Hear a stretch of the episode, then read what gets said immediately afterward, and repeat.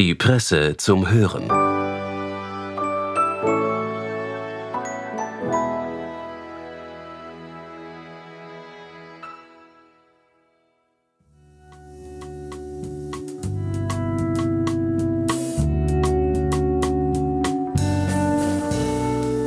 Herzlich willkommen bei der Presse zum Hören. Wussten Sie, dass Hoffnung mit dem Wort hüpfen verwandt ist? Der folgende Text ist eine gekürzte Fassung der Eröffnungsrede, die Philosoph Konrad Paul Lissmann anlässlich des Philosophikums Lech unter dem Titel Alles wird gut zur Dialektik der Hoffnung am 21. September in Lech am Adelberg gehalten hat. Viel Vergnügen.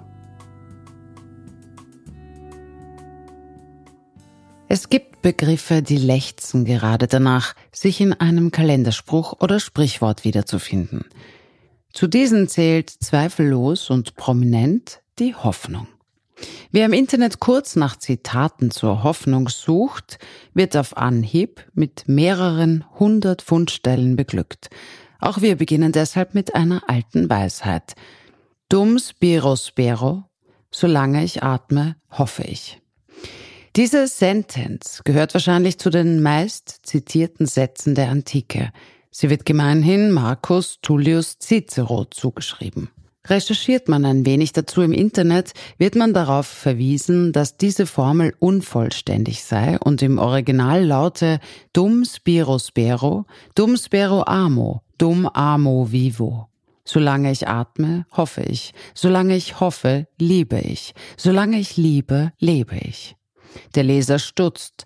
Das klingt eher nach der christlichen Einbettung der Hoffnung in die Liebe, weniger nach einem römischen Staatsmann. Sieht man sich die als Quelle genannten Briefe an Atticus genauer an, bestätigt sich dieser Vorbehalt. Dort schreibt Cicero, bezugnehmend auf eine politisch-militärisch prekäre Lage, ziemlich lakonisch, wie man sagt, dass ein Kranker, solange er Atem hat, Hoffnung hat, so habe ich, solange Pompeius noch in Italien stand, nicht zu hoffen aufgehört. Hier ist nicht von Liebe und Leben, sondern von Bürgerkrieg und Tod die Rede. Aus dem können wir zweierlei lernen. Traue nie dem Internet, überprüfe alles und wir denken uns, ohne es uns stets bewusst zu machen, die Hoffnung gern in einem theologisch angehauchten Kontext. Mittlerweile darf zwar der Glaube fehlen, doch die Liebe ist unverzichtbar. Diese Assoziation verbindet die Hoffnung mit dem moralisch Guten und Erstrebenswerten.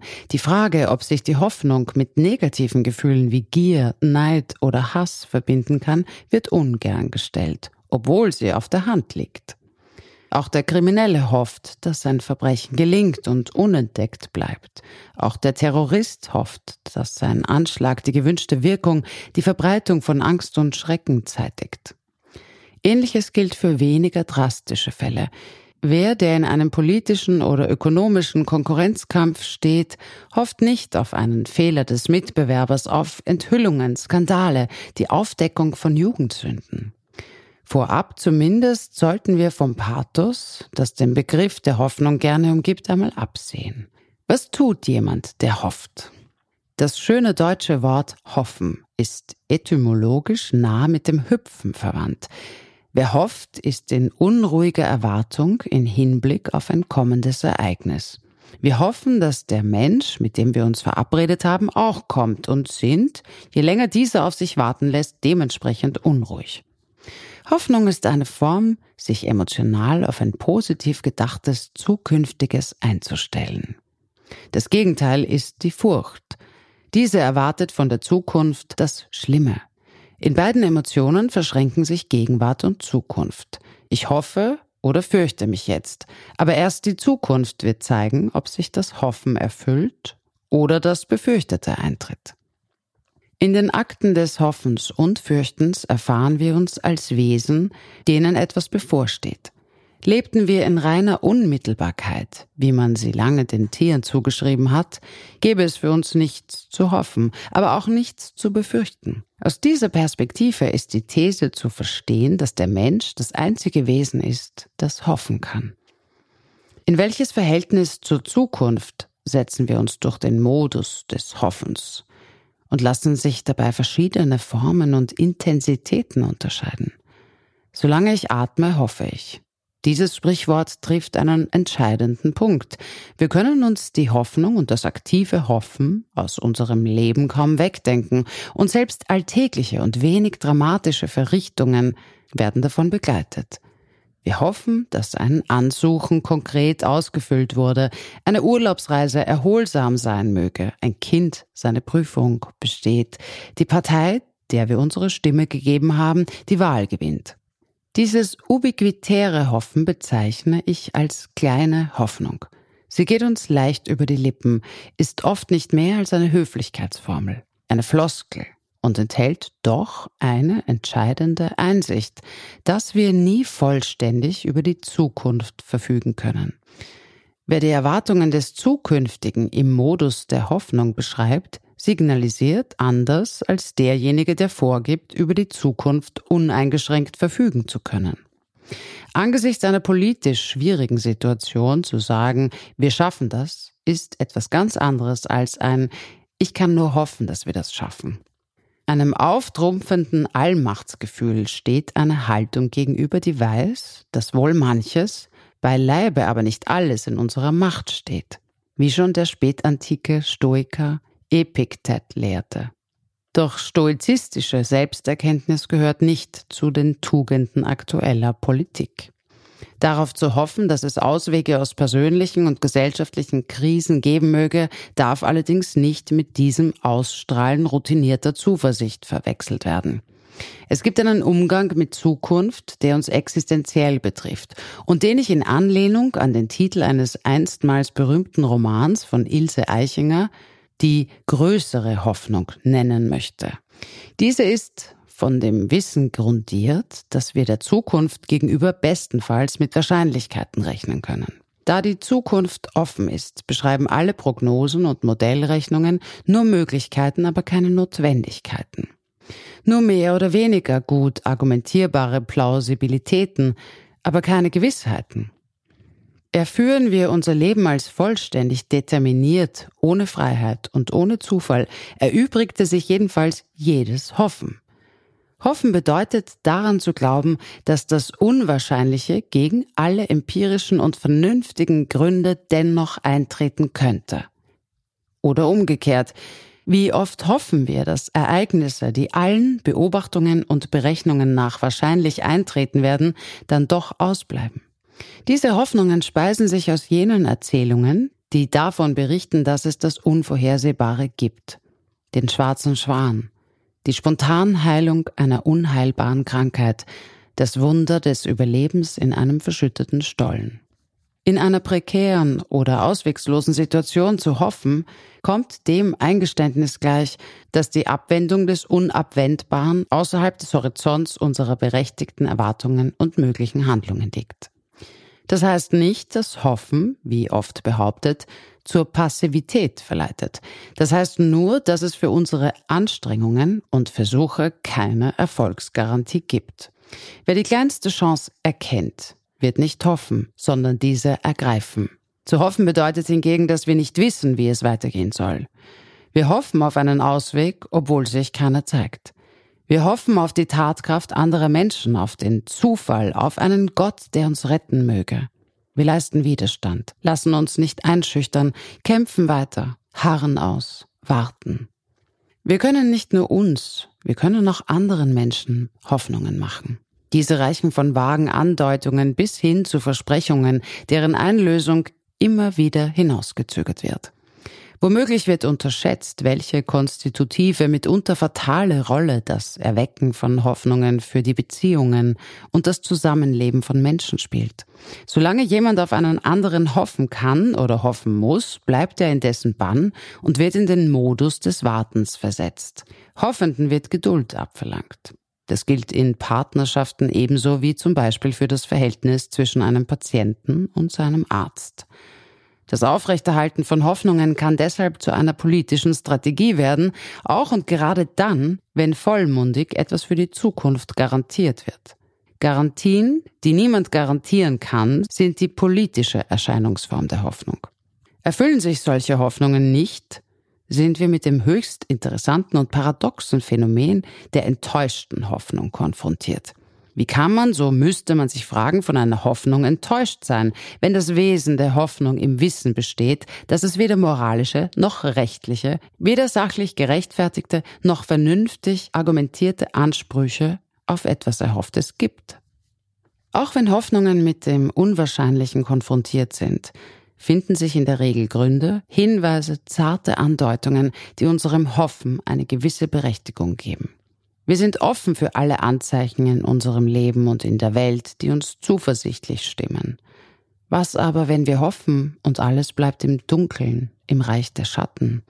Es gibt eine dritte Form der Hoffnung, die an die radikale Hoffnung Jonathan Lears erinnert. Diese Hoffnung ist genau deswegen radikal, weil sie sich auf eine Güte richtet, die das gegenwärtige Vermögen übersteigt, einzusehen, worin sie besteht. Es ist die Hoffnung, die sich nicht nur auf das Reich des Möglichen und Unwahrscheinlichen bezieht, sondern auf eine absolute Ungewissheit, auf eine Situation, in der wir von uns, von dieser Welt und ihren Bewohnern nichts mehr zu erhoffen haben.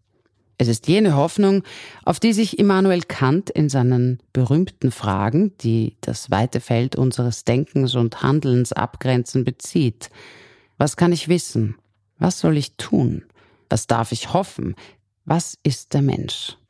Die Beantwortung der dritten Frage überantwortete Kant der Religion. Und das gibt dieser Frage ihren radikalen Sinn. Was dürfen wir angesichts unserer Endlichkeit, unserer Sterblichkeit, unseres Leidens, was dürfen wir über den Tod hinaus hoffen? Diese radikale Hoffnung wird absolut, wenn sie sich dem Absoluten aussetzt, ohne jede Gewähr.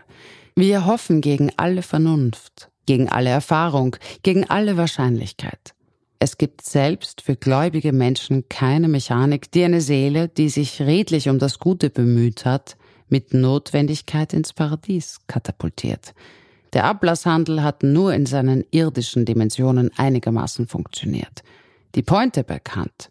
Wenn wir uns der Glückseligkeit durch unsere moralische Integrität würdig erweisen, dürfen wir auf sie hoffen. Der Akzent liegt auf dem Dürfen. Dass uns das Hoffen erlaubt ist, garantiert keinen Erlösungsanspruch. Böse Menschen haben hingegen nicht einmal das Recht zu hoffen. Deshalb steht über Dantes Inferno, in das alle Übeltäter verbannt werden, der Satz, lasset, die ihr eingeht, alle Hoffnung fahren. Lasset alle Hoffnung fahren. Gilt dies nur für die Hölle? Oder wäre es, ob ihres theologischen Hintergrundes nicht vernünftiger, zumindest der radikalen Hoffnung, im irdischen Leben eine Absage zu erteilen? Kommt in der Hoffnung nicht eine Blindheit zum Ausdruck, die einen nüchternen Blick auf sich selbst, auf den Menschen und die Welt nicht mehr zulässt? Kann Hoffnung nicht auch eine Trotzreaktion sein, die sich allen unangenehmen Einsichten verweigert? Erwarten wir uns von jeder Hoffnung nicht zu viel und gibt sie uns nicht immer zu wenig? Läuft nicht jede Hoffnung Gefahr, in einem Warten zu erstarren, das uns der Zukunft gegenüber nicht zuversichtlich, sondern unsicher und verzagt erscheinen lässt? Scharf ging der dänische Philosoph und Theologe Sören Kierkegaard mit der Hoffnung ins Gericht. Die Hoffnung ist für ihn wie ein neues Kleid, steif und stramm und glänzend, man hat es jedoch niemals angehabt und weiß darum nicht, wie es einen kleiden wird oder wie es sitzt. Im Gegensatz zu konkreten Plänen, präzisen Vorstellungen, erfahrungsgesättigten Handlungen bleibt die Hoffnung ihrem Wesen nach vage. Man hofft, weiß aber im Grunde nicht auf was. Aber gut soll es werden. Die Hoffnung, so Kierkegaard, ist eine lockende Frucht, die nicht satt macht. Der Hoffende lebt im Ungefähren, entbindet sich von der Verantwortung des Tuns. Deshalb kann Kierkegaard ein vernichtendes Urteil über die Hoffnung fällen. Wer nichts als hoffen will, ist feige. Wiederum anders setzt Friedrich Nietzsche seine Kritik an der Hoffnung an. Natürlich, es gibt bei Nietzsche alles, so auch gerne zitierte Verklärungen der Hoffnung. In einem Fragment findet sich die poetische Formulierung Die Hoffnung ist der Regenbogen über den herabstürzenden, jähen Bach des Lebens, hundertmal vom Gischt verschlungen und sich immer von neuem zusammensetzend und mit zarter, schöner Kühnheit ihn überspringend, dort, wo er am wildesten und gefährlichsten braust. Das Bild des Regenbogens verweist aber schon auf den illusionären Charakter der Hoffnung, den Nietzsche später scharf kontuierte.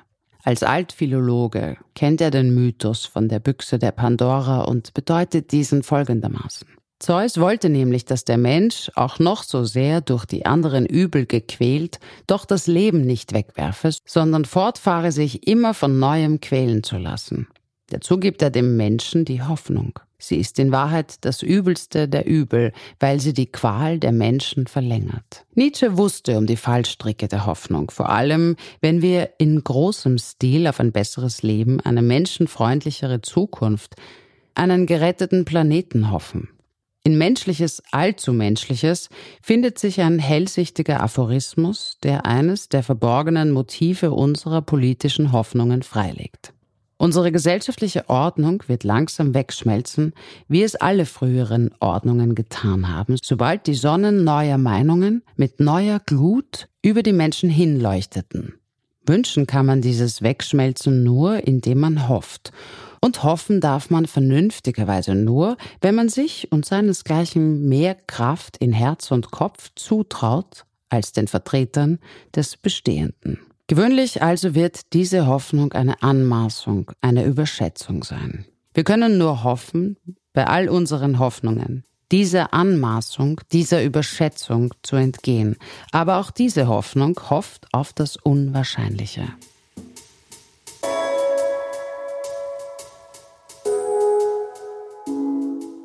Das war der Text von Konrad Paul Lissmann. Wir sagen Danke fürs Zuhören und noch einen schönen Tag.